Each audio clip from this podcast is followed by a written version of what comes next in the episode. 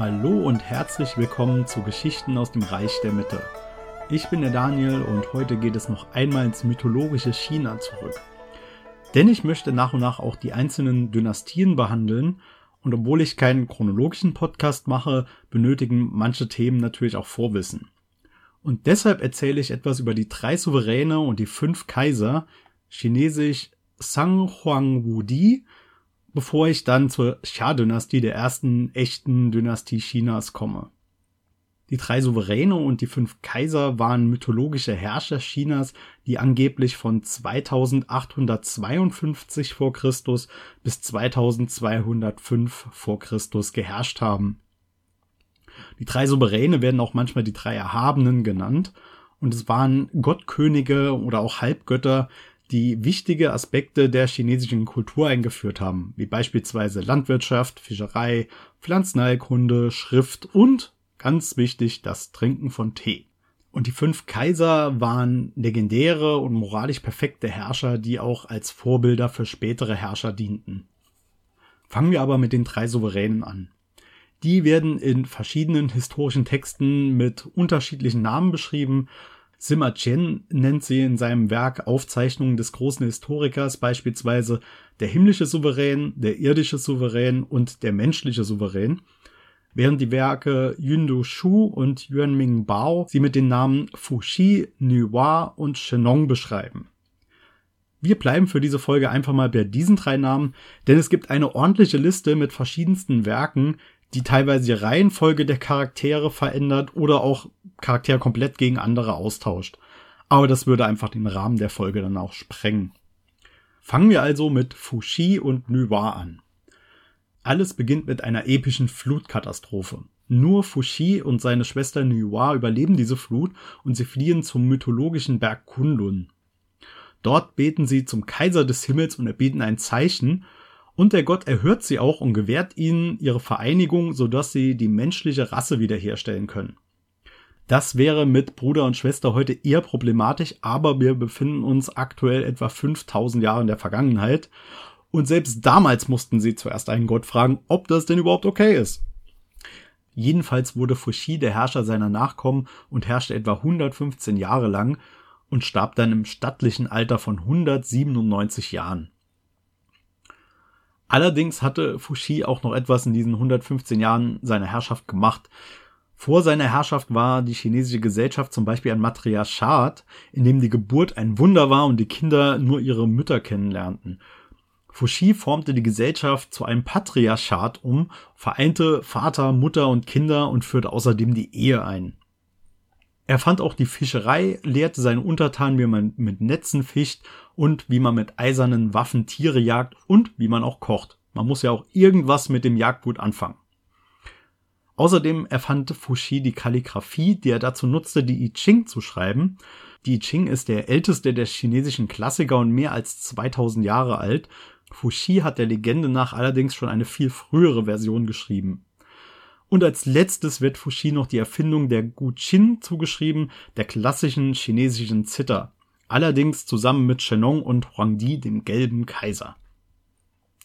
Nuwa dagegen wird außer ihrer Rolle als Mutter der Menschheit hauptsächlich noch das Reparieren des Himmels zugeschrieben, mit der die Flut schließlich gestoppt werden konnte.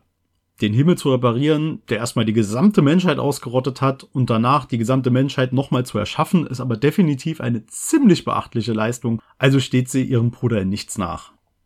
Als drittes kommen wir dann zu Shenong, und ihm wird die Einführung der Landwirtschaft zugeschrieben. Sein Name bedeutet passenderweise dann auch göttlicher Bauer. Außerdem soll Shenong hunderte medizinische und giftige Pflanzen bestimmt haben, indem er sie an sich selbst getestet hat. Als Gott kann man das ja mal machen. Damit hat er auch die Entwicklung der traditionellen chinesischen Medizin vorangetrieben und auch das Werk Shenong Benzao Jing wird ihm zugeschrieben, was in etwa der Kräuterwurzelklassiker des göttlichen Bauern bedeutet. Es wurde allerdings erst mehrere tausend Jahre nach seiner angeblichen Lebzeit zusammengestellt und enthält eine Liste der medizinischen Kräuter, die Shenong entdeckt haben soll. Auch die Erfindung des Tees wird Shenong zugeschrieben, der Legende nach wurden die Blätter von einer brennenden Teepflanze durch die heiße Luft davongetragen und landeten direkt in Chenongs Kessel, in dem sich gerade kochendes Wasser befand. Kommen wir nun zu den fünf Kaisern. Der erste der fünf Kaiser ist der gelbe Kaiser oder auch Huangdi. Er ist der Vorfahre aller Han-Chinesen in der chinesischen Mythologie. Sein Sieg über Kaiser Shi Yu in der Schlacht von Zhou Lu wird als die Gründung der Han-chinesischen Nation angesehen. Ihm wird die Erfindung der Prinzipien der traditionellen chinesischen Medizin zugeschrieben, deren Entwicklung ja schon unter Shennong begonnen hat. Außerdem erfand der gelbe Kaiser einen magischen Kompass und die früheste Form des chinesischen Kalenders. Auf dem Berg Dongwang fing er außerdem eine Bestie namens Bai Zi, die ihm alle 11.520 Typen von Monstern, Gestaltwandlern, Dämonen und Geistern, die es in der Welt so gibt, beschrieben hat. Und zuletzt bekam der gelbe Kaiser Flöten geschenkt, die die Laute von Vögeln imitierten, womit er die traditionelle chinesische Musik erfand. Aber auch seiner Frau Luo Su wird eine sehr wichtige Entdeckung zugeschrieben, denn sie entdeckte die Seide. Daraufhin lehrte sie die Chinesen, wie man die Seide aus Seidenraupen gewinnt und daraus einen Stoff webt. Der zweite der fünf Kaiser ist Chuang Shu. Er trug zur Entwicklung eines einheitlichen Kalenders und auch der Astrologie bei. Außerdem trat er dem Schamanismus mit religiösen Reformen entgegen. Auch hielt er das Patriarchat aufrecht, das ja erst durch Fuxi eingeführt worden war. Und er verbot die Ehen zwischen engen Verwandten. Da hatten Fuxi und Nuwa als Geschwister ja doch nochmal Glück, dass sie vor Chuangshu die Menschheit gerettet haben. Der dritte Kaiser ist Ku. Ku reiste gerne richtig stilvoll, denn im Frühling und Sommer ritt er einen Drachen, während er im Herbst und Winter ein Pferd ritt. Ku war allerdings auch ein Liebhaber von Musik und ihm wird die Erfindung allerlei Musikinstrumente zugeschrieben. Trommeln, Glocken, das Glockenspiel, Flöten, die Ocarina, das alles wurde auf Kus Anweisung hin von seinem Untertanen Yu Rui entwickelt. Außerdem soll er diverse Lieder geschrieben haben, zu denen sein Assistent Xian Hei die musikalische Begleitung schrieb, und auf einen kaiserlichen Befehl hin tanzte sogar ein Phönix zu seinen Liedern. Kaiser Ku hatte einfach Stil. Kommen wir nun zu Kaiser Yao und den Begebenheiten, die schließlich in der Gründung der Xia-Dynastie mündeten. Kaiser Yao wird oft als der moralisch perfekte und weise Herrscher erachtet. Seine Güte und Sorgfalt waren Vorbild für künftige chinesische Könige und Kaiser. Unter anderem wird Yao auch die Erfindung des Spiels Wai Chi zugeschrieben, was wir als Go kennen. Allerdings begann unter Yao auch die große Flut. Schon wieder. Die erst Yu der Große bändigen konnte. Dem begegnen wir dann auch nochmal, wenn es um die Xia-Dynastie geht. Yao suchte Rat bei seinen speziellen Beratern, den vier Bergen. Die rieten ihm, einen entfernten Verwandten, nämlich Gun, der Prinz von Chong, damit zu beauftragen, die Flut zu bändigen.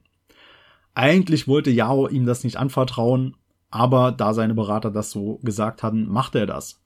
Nach neun Jahren hatte Gun allerdings immer noch nichts an der Situation ändern können und das Reich hatte mit zahlreichen Problemen zu kämpfen. Daraufhin bot Yao seinen Beratern den vier Bergen an, ihnen sein Kaisertum zu übertragen und abzudanken. Diese lehnten das ab, empfahlen allerdings Shun als neuen Kaiser. Yao ließ Shun daraufhin diverse Prüfungen absolvieren und verheiratete zwei seiner Töchter mit ihm. Shun bestand auch alle Prüfungen und wurde Mitkaiser neben Yao und auch sein Nachfolger. Und nun kümmerte sich auch Shun um die große Flut und die damit verbundenen Probleme. Damit kommen wir dann auch zu Shun, dem letzten der fünf legendären Kaiser. Shun war bekannt für seine Bescheidenheit.